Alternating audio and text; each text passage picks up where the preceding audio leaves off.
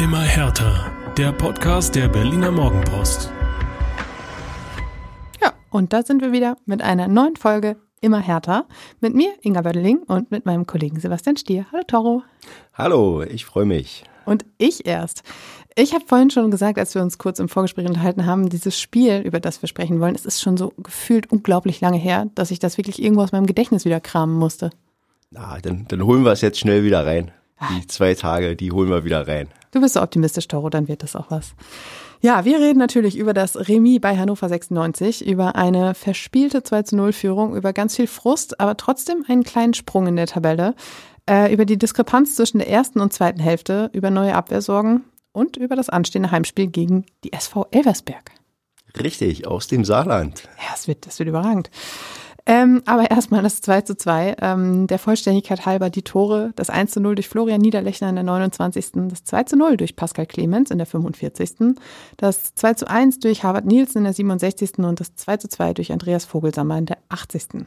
Und die Aufstellung, die hatte keine Änderung. Paul Dardai hat weiter auf sein Team gesetzt, das die letzten Spiele ähm, dann doch ja, mehr oder minder erfolgreich äh, bestritten hat.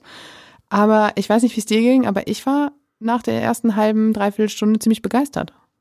Ja, und hat ja das Ergebnis hat ja auch dann wieder gespiegelt.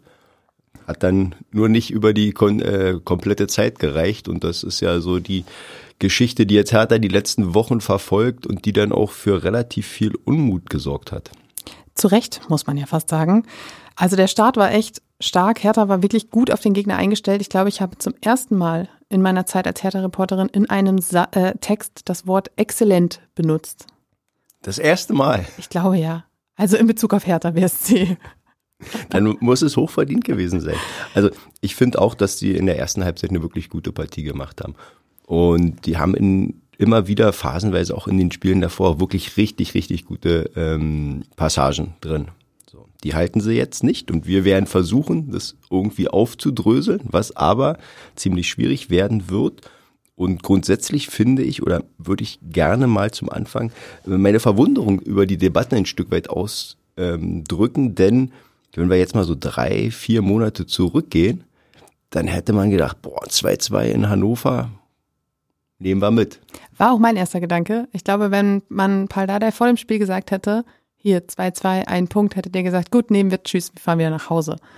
Aber jetzt fühlte sich das ja wirklich einfach ein bisschen an wie eine Niederlage. Und da ist dann ja die Frage, ist das der krassen Entwicklung von Hertha geschuldet oder ist das eben der nicht so guten Entwicklung geschuldet?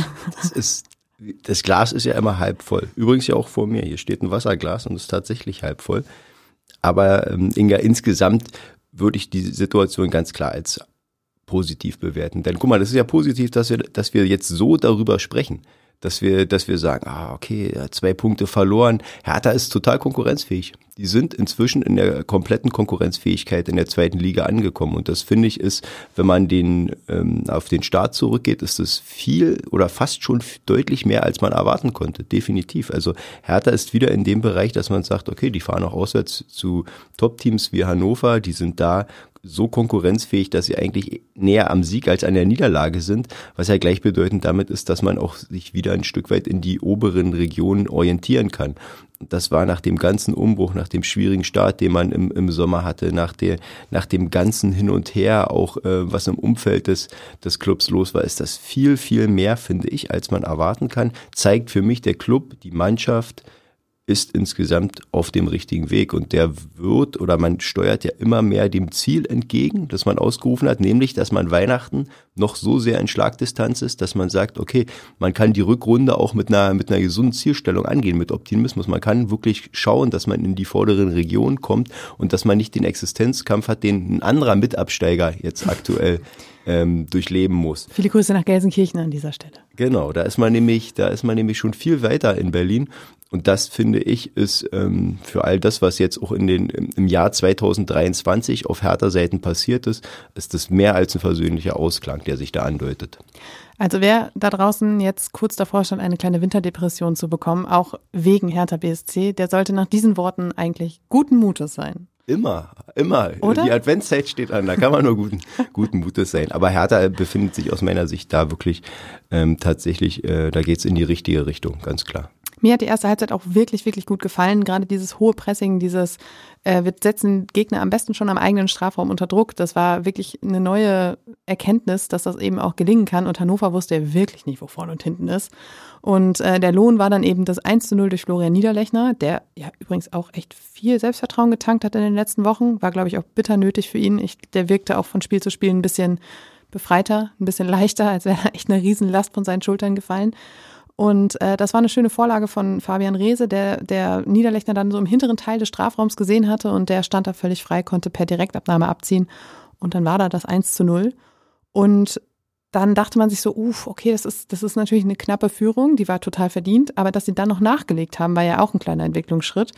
Und ich glaube, Paldadei hat es besonders gefreut, dass es Pascal Clemens war, der dieses Tor gemacht hat. Denn ähm, es war sein erstes Tor für die Profis. Er hat sich auch wahnsinnig gefreut. Und es ist ja auch nochmal wieder so eine Geschichte. Das Mittelfeld funktioniert nicht so richtig. Andreas Buchalak ist irgendwie mit, mit einer echt miesen Zeit gerade. Und dann kommt Pascal Clemens.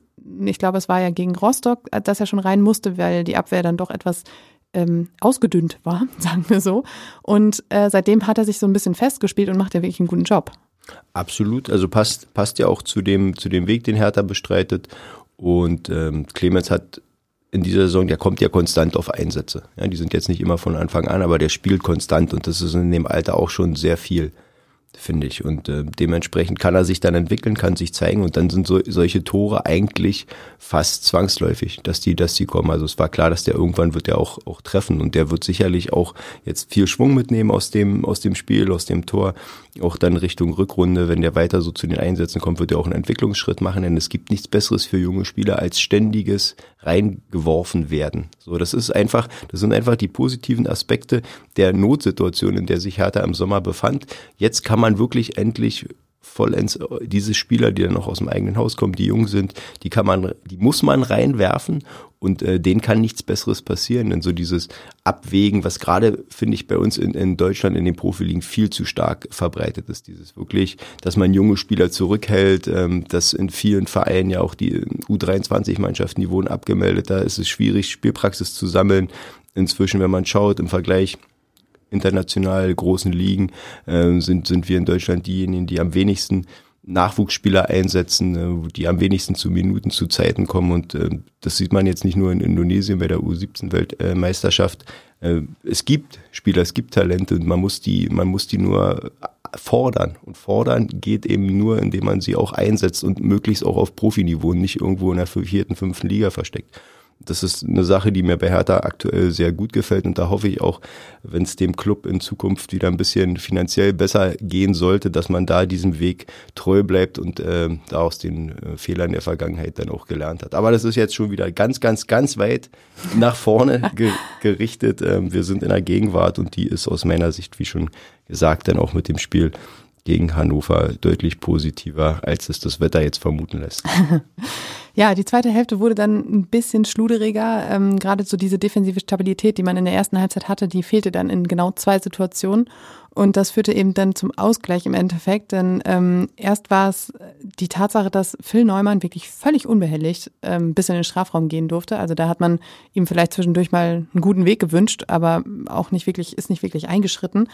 Und ähm, da konnte er dann eben ablegen auf Nielsen und der hat dann vollendet. Und beim zweiten Tor war es halt wirklich ein langer Ball von Halstenberg, der Vogelsammer fand. Und Kempf und Seefuig sahen da wirklich, wirklich schlecht aus in der Situation. Und dann stand eben das 2 zu 2, um es mit den äh, Worten von Toni Leister zu sagen, es ist zum Kotzen.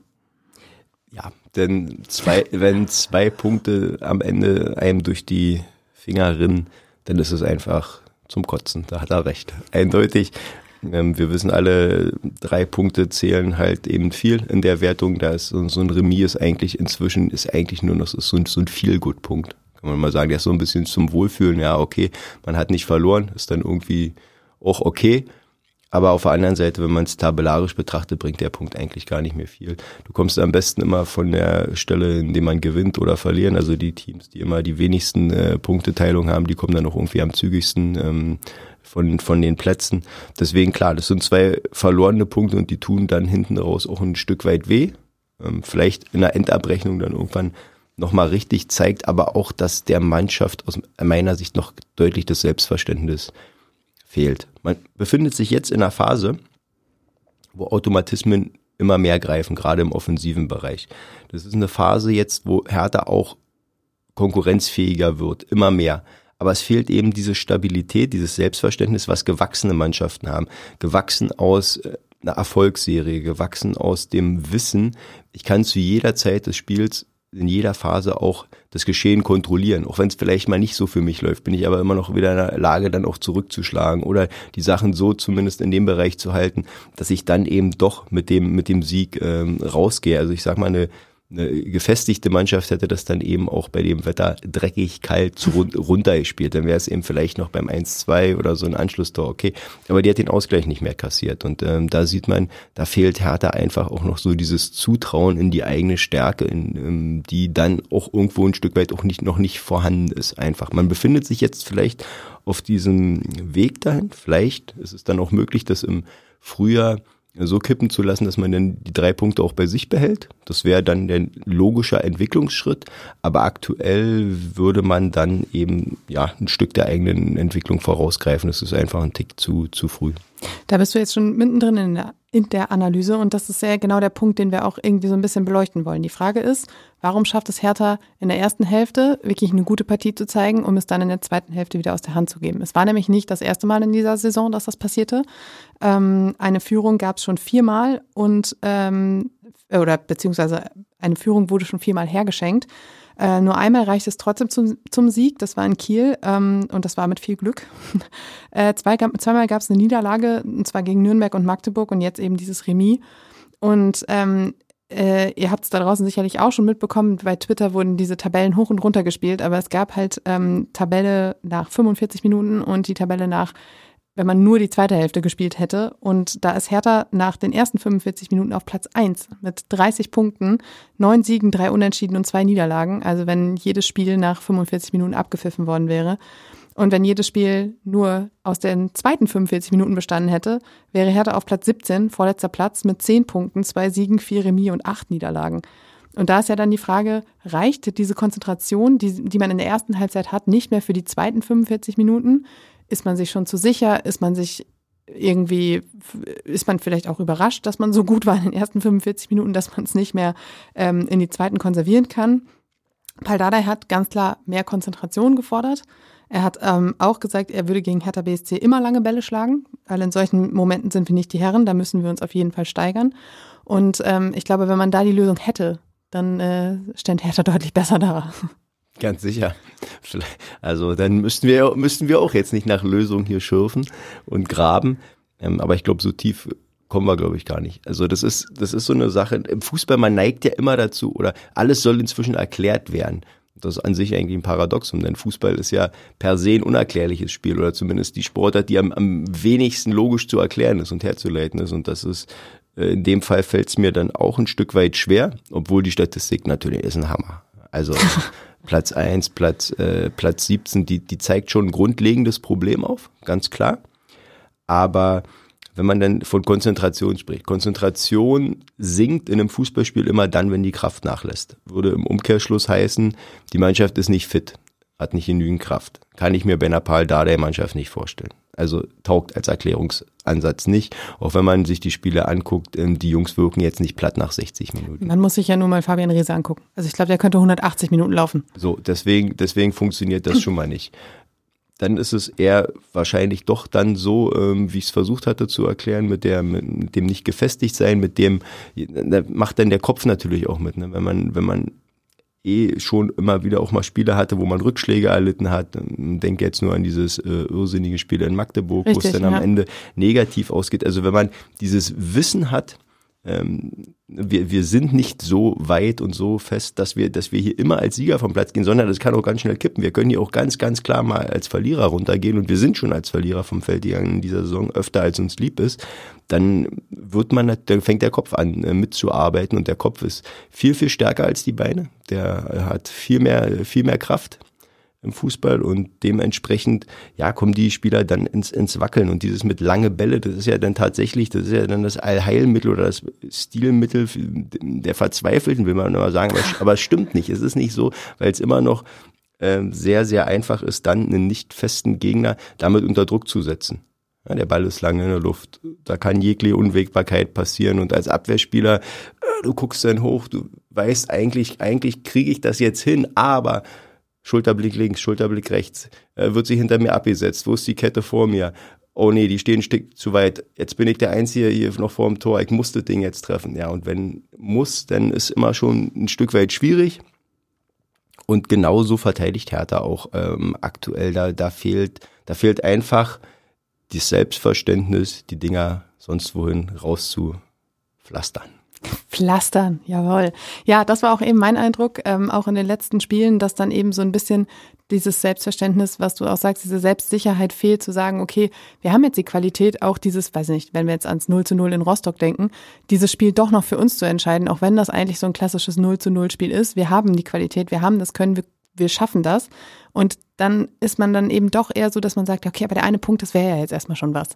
Also eine Mannschaft, ähm, die in den letzten Jahren halt sehr, also die Mannschaft hat sich sehr verändert, aber trotzdem ein Verein, der in den letzten Jahren sehr viel gelitten hat und eben dann doch immer eher das Negativerlebnis statt das Positiverlebnis mitgenommen hat. Ich glaube, das ist auch schwer, einfach aus diesem Gedanken rauszukommen. Und äh, da arbeiten sie dran. Ich finde, das sieht man auch durch dieses 2 zu, diese 2 zu 0 Führung, weil man könnte so ein Spiel gegen den Tabellenvierten mit der besten Offensive der Liga auch anders angehen und sagen, komm, wir sind auswärts, wir stellen uns erstmal hinten rein. Aber stattdessen geht man mutig voran, steht dem Gegner am eigenen Strafraum auf den Füßen und der muss jede Offensivaktion abbrechen oder über Ron-Robert Zieler im Tor umleiten. Das war schon recht beeindruckend und deshalb finde ich, sieht man da auch so eine positive Entwicklung, die man mitnehmen sollte, um dann zu gucken, dass man das auch hinten raus immer wieder weiter zeigen kann. Total. Also ich habe ähm, bei dem Spielverlauf oder auch so ein bisschen so jetzt in Vorbereitung hier auf unseren Podcast äh, so dran gedacht, ähm, wie wäre es vor zehn Jahren gewesen? Also so mit dem mit welchem Selbstverständnis wäre Hertha BSC dann da hingefahren nach, nach Hannover? Na, natürlich wären die mit so einem Selbstverständnis hingefahren ähm, in der Zeit, als man immer auch an die Europapokalplätze äh, gekratzt hat. Ja, wir sind Berlin, wir sind Hertha BSC, wir sind hier eher Favorit und so ist die Mannschaft aus meiner Sicht ja auch weit, über weite Strecken da aufgetreten. Also das war schon wieder so, so ein bisschen Revival. Das war, das war schon gut, fand ich von der, von der Mentalität. Aber was du sagst, ist ein, ist ein echt wichtiger Punkt. Der Club hat jetzt vier, fünf Jahre ging es eigentlich komplett abwärts. Und auch wenn man dann Spieler ständig austauscht und man ja auch ganz äh, realistisch sagen muss, da sind jetzt viele auf dem Platz, die haben damit gar nicht so viel zu tun. Das macht trotzdem was mit dir. Das, das, das macht mit der Mitarbeiterschaft was, mit der Belegschaft. Das ist quasi in diesen Gemäuern, in diesem Olympiagelände spukt dieser Geist und dieser Spirit der letzten fünf Jahre rum. Das ist nicht greifbar. Das ist das, was ich gesagt habe. Fußball ist nicht rational. Fußball ist auch nicht erklärbar in manchen Punkten. Wie, wie will man denn rational erklären, dass das Real Madrid immer nach 94. Minute noch trifft? Ja, und müssen wir bei Union nur nachfragen. Also warum drehen die Spiele so, so äh, mit so einer Kraft? Ich erinnere mich vor zwei Jahren gegen Manchester City, ja, als sie schon ausgeschieden waren, machen dann in der regulären Spielzeit noch in der 91. und 93. zwei Tore, kommen damit in eine Verlängerung, treffen dann sofort zum 3-1 durch Benzema und kommen ins Champions League Finale, was sie dann natürlich wieder gewinnen. Der viel beschriebene Bayern-Dusel, nee, das ist kein Dusel, das ist Glauben an die eigenen Stärken. So, und das sind so Sachen, die, die gehen halt Hertha komplett ab, weil sie abgehen müssen. Wo sollen die herkommen? Nach, nach dem Chaos, nach dem, nach der Talfahrt der letzten Jahre. Und da ist es dann klar, dass, dass man auch als Club nicht den Spielern oder die Spieler kommen dann nicht in so ein Umfeld, wo, wo an jedem Tag vorerlebt wird, ne, Toni Leistner, Rese, die sind nicht angekommen ein Umfeld, wo es sofort, ey, jetzt Hertha BSC, wir treten hier an, um zu gewinnen, wir treten an, um aufzusteigen, wir treten an, hier um die Liga zu dominieren, weil das ist unser Anspruch. Nee, da ging es erstmal darum, um überhaupt am Leben zu bleiben, um überhaupt konkurrenzfähig zu sein, in dieser zweiten Liga irgendwie bestehen zu können. Und jeder hat im Sommer, der irgendwie da mal in der Gegend war, sei es am Trainingsgelände, sei es im Olympiastadion, der, man konnte das spüren, dass der ganze Verein eigentlich, der ist so kurz dem, der stand kurz vorm Tropf, der ist da eigentlich raus, ganz, ganz kurz ist der da an, an der Nadel vorbei marschiert. Das wäre, das war, war eine kritische Phase und da ging es dann erstmal darum, um überhaupt, um überhaupt da zu bleiben auf der Fußballkarte und nicht, nicht zu versinken in, in den Niederungen ähm, unterhalb des Profifußballs. Also dementsprechend Selbstverständnis ist definitiv ein Thema. Das sah man ja auch daran, dass Fabi Rehse unter der Woche gesagt hat, in einem Interview äh, mit der Sportbild war es, glaube ich, ganz klar, unser Ziel ist die Bundesliga, wir wollen wieder aufsteigen. Und das hat ja auch eben dann dazu geführt, dass Paldada sich vor dem Spiel gegen Hannover ähm, so ein bisschen dazu bemüßigt fühlte, zu sagen, ja, ja, okay, aber erstmal ist unser Ziel natürlich, ähm, Platz 4, 5, 6. Er hat extra nochmal gesagt, Platz 3 ist der Traum. Das Ziel ist aber dann doch eher Platz 4, 5, 6. Das hat er nach dem Spiel gegen Hannover gesagt. Und weil wir vorhin von positiven Entwicklungen gesprochen haben, so schwierig ist das ja gar nicht bis dahin noch zu kommen. Also klar, es sind acht Punkte Rückstand auf Rang 3. Äh, aber es sind sechs Punkte auf Rang 4, 5, 6. Ähm, denn wir wissen, das Mittelfeld steckt extremst eng zusammen da in der zweiten Liga. Und du hast jetzt noch drei Spiele gegen Elversberg, gegen Kaiserslautern und gegen Osnabrück. Also drei Punkte sollten da in jedem Fall schon mal drin sein, ohne jetzt despektierlich Richtung Osnabrück zu schielen. Aber ähm, so sechs Punkte, finde ich, ist jetzt nicht, fünf, sechs Punkte sind nicht äh, so hoch gegriffen. Jedenfalls ähm, hat Hertha ja auch mit diesem einen Punkt aus Hannover. Du hast vorhin gesagt, mit diesen Punkten kommt man nicht so weit. Aber wenn das Mittelfeld noch so eng zusammenliegt, haben sie jetzt einen Sprung von zwei, äh, zwei Plätzen gemacht und stehen auf Platz 10 statt 12 vor dem Spieltag. Also das ist schon auch vielleicht für den Kopf so eine kleine Entwicklung, wo man sagen kann, okay, ja, wir sind schon mal ein bisschen wieder weiter oben dran als vorher. Das ist ja auch nicht so schlecht. Aber es gibt auch trotzdem immer noch fünf Punkte Vorsprung auf Relegationsrang 16. Auch an dieser Stelle nochmal schöne Grüße nach Gelsenkirchen. Ähm, und das sieht halt, also da sieht man einfach, wie, in welche Richtung das eben kippen kann jetzt. Ja, die Liga, die Liga ist komplett eng, aber das ist ja eine Entwicklung, die wir seit Jahren in der zweiten Liga haben. Also da sind immer ganz wenige, du hast meistens in jeder Saison sind so ein, zwei Teams unten, die nicht konkurrenzfähig sind, die dann früh abgeschlagen sind, das haben wir in diesem Jahr auch. Und Nochmal da, viele Grüße. und da, da fehlt mir auch die Fantasie, dass sich das im Verlauf der Saison noch ändern soll. Die sehe ich ja. beide wirklich zu schwach, Braunschweig und Osnabrück, um da in der Liga bestehen zu können. Und nach oben raus fehlt es dann an der sogenannten Übermannschaft. Da ist niemand, der komplett dominiert. Ähm, St. Pauli äh, hat jetzt einen Lauf, die werden sicherlich auch noch Punkte lassen. HSV ist immer mal so, mal so. Man ja, trifft sich ja auch am kommenden Wochenende. Man trifft sich am kommenden Wochenende, nimmt sich dann gegenseitig die Punkte weg.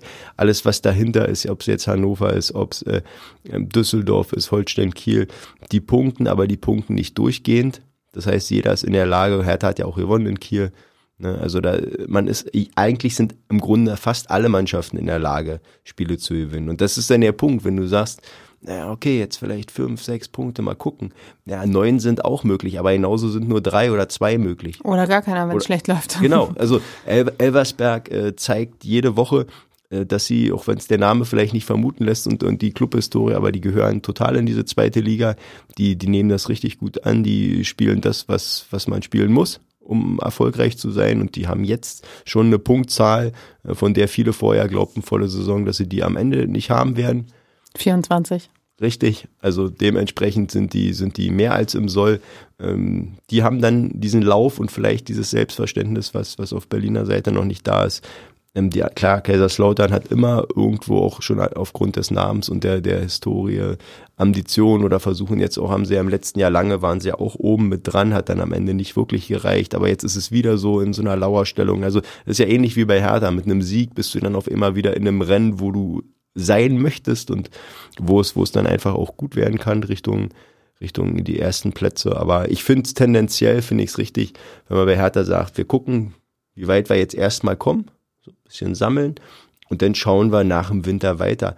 Weil mal wieder ganz nach vorne geblickt, ja, wäre es dann jetzt, also wäre das nicht ein Tick zu früh, würde dieser Aufstieg oder dieses mögliche jetzt auf 3-2 springen, dann total in dem Rennen ähm, sein, würde das der Mannschaft, würde es dem Verein gut tun?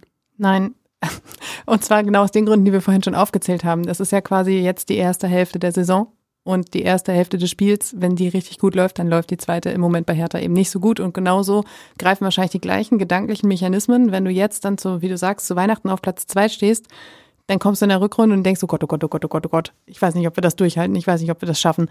Und genau deshalb ist es vielleicht eben gut, mit einer guten Ausgangsposition in die zweite, äh, oder in die, die zweite Hälfte der Saison, in die Rückrunde zu gehen, um dann zu sagen, jetzt können wir angreifen.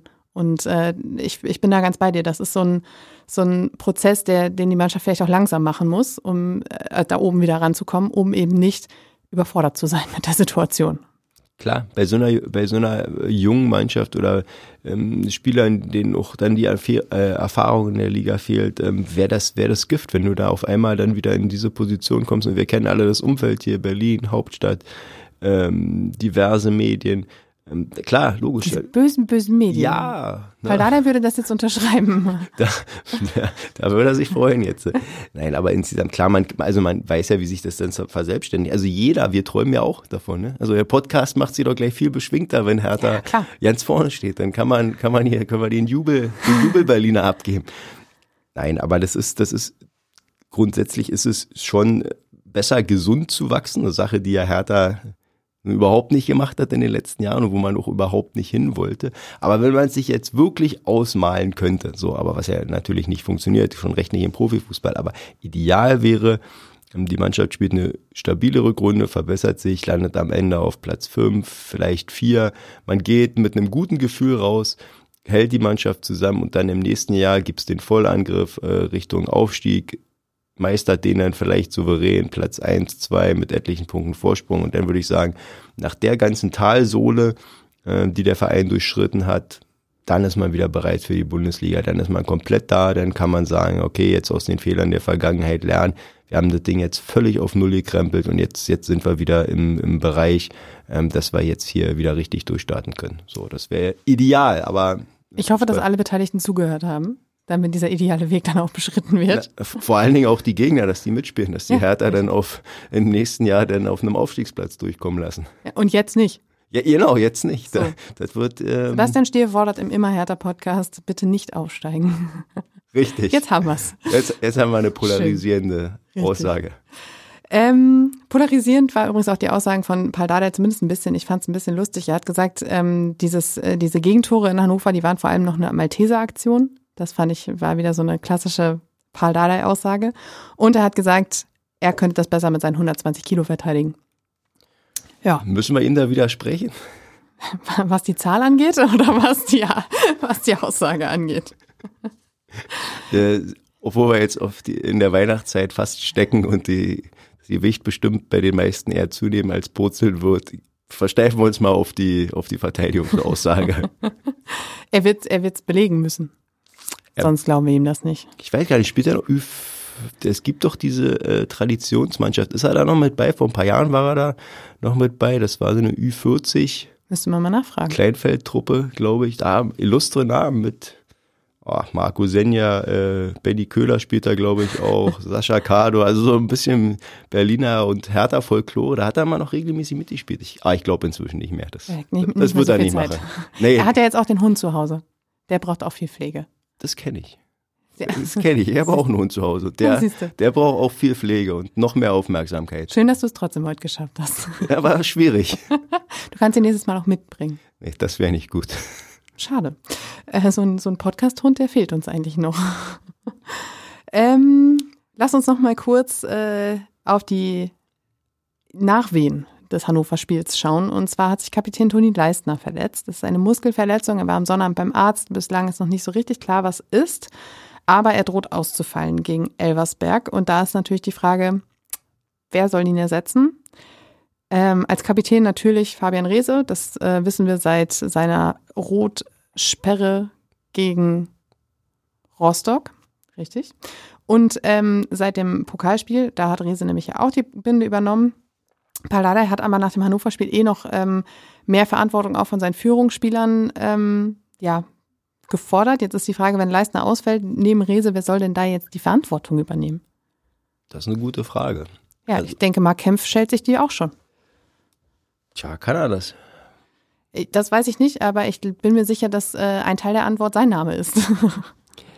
Ja, also jetzt überspitzt gefragt, na klar kann er das. Logisch wird er von sich sagen, er kann das, aber das äh, da bin ich mir nicht so sicher. sollten, ja, normalerweise sollte man das als die Standard ähm, Spieler, der auch äh, viele Bundesliga-Einsätze hat, sollte man das von sich sagen. Aber das ist natürlich auch so ein Ding, so einfach ist es wieder mal nicht. Denn in Verantwortung wächst man rein. Also man sagt man geht jetzt nicht raus und sagt, heute übernehme ich Verantwortung und dann ist es soweit, sondern das ist auch ein Prozess, der sich auf einem, auf einem Spielfeld entwickelt und je mehr ich Selbstvertrauen habe, je mehr meine Leistung stimmt, desto weniger muss ich mich ja mit mich selbst beschäftigen. Desto mehr kann ich mich mit den anderen beschäftigen, was im Umkehrschluss heißt, desto mehr Verantwortung kann ich übernehmen.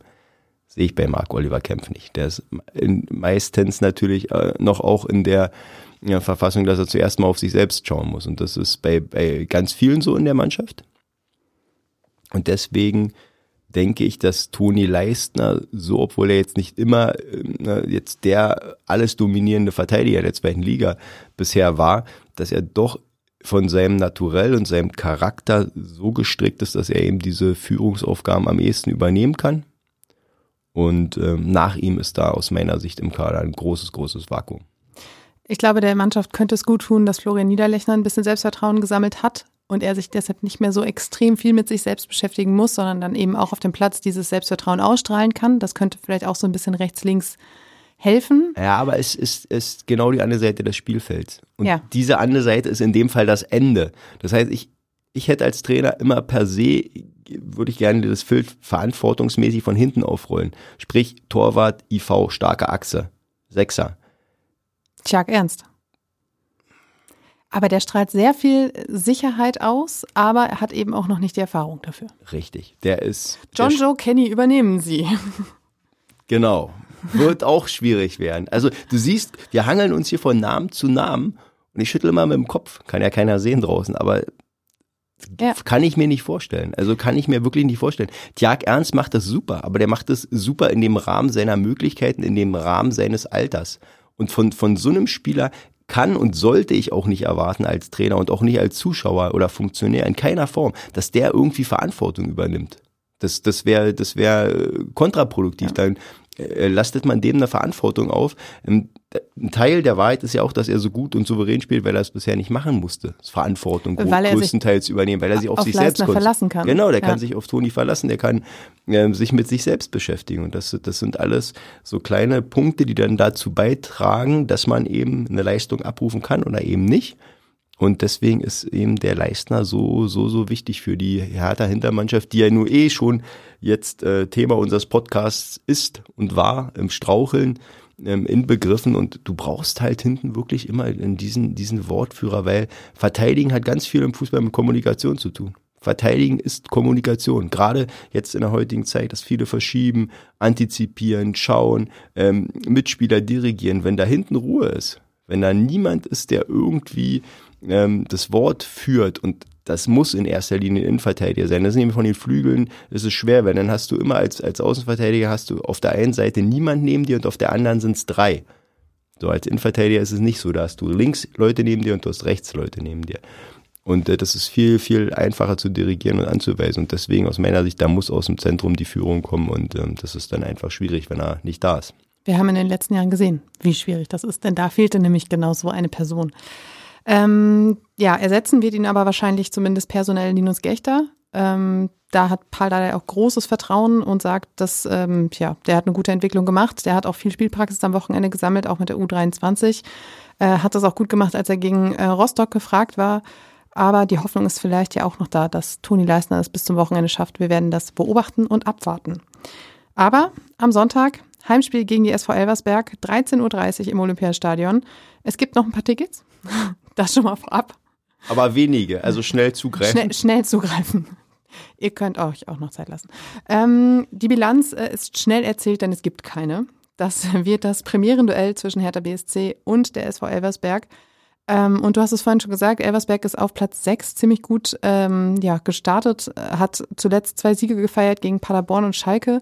Äh, insgesamt gab es sieben Siege, drei Remis und vier Niederlagen. Ähm, sie sind der beste Aufsteiger und steht mit, äh, stehen mit 24 Punkten nur zwei Punkte hinter Rang 3. Und das hätte man diesem Verein wahrscheinlich auch nicht zugetraut vor der Saison.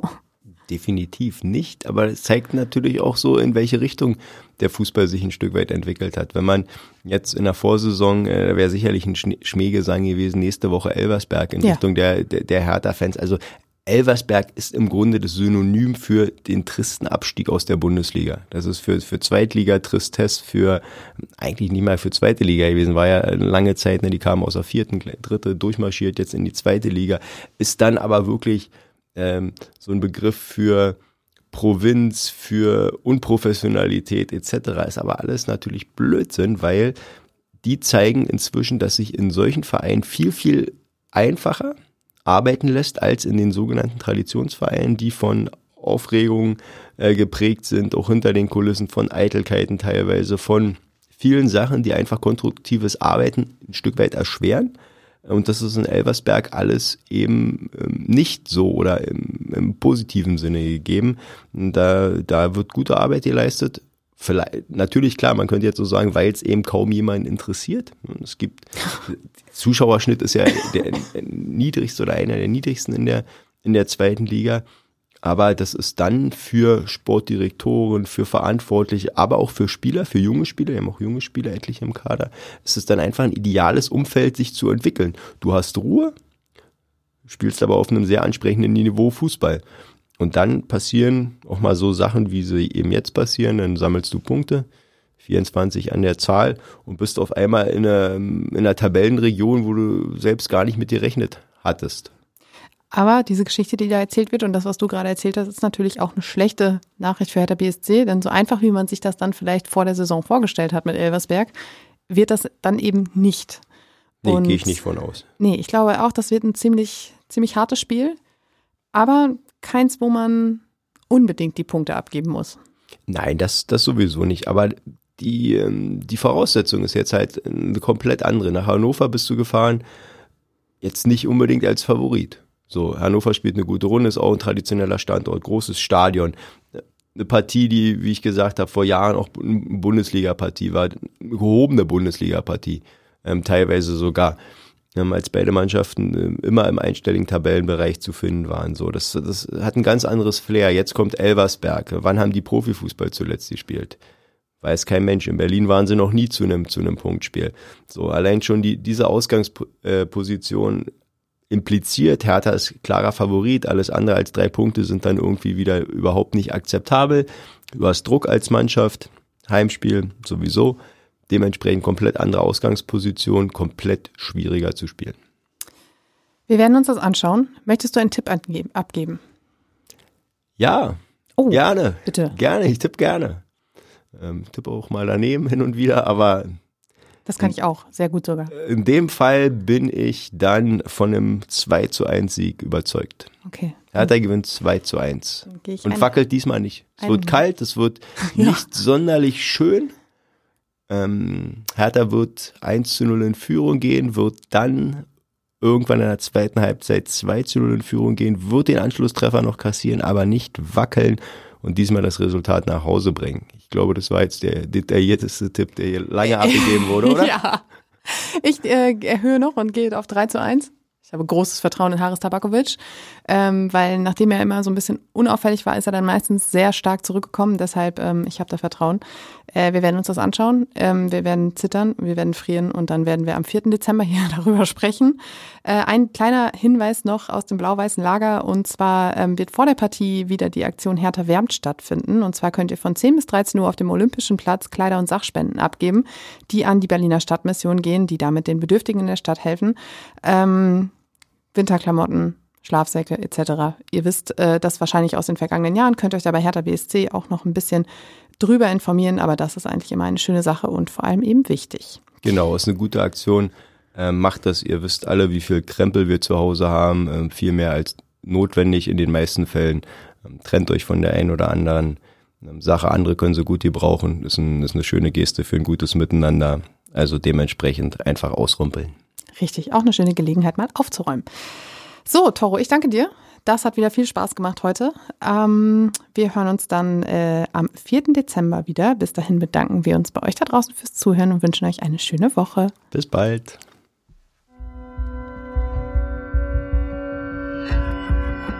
Immer härter. Der Podcast der Berliner Morgenpost.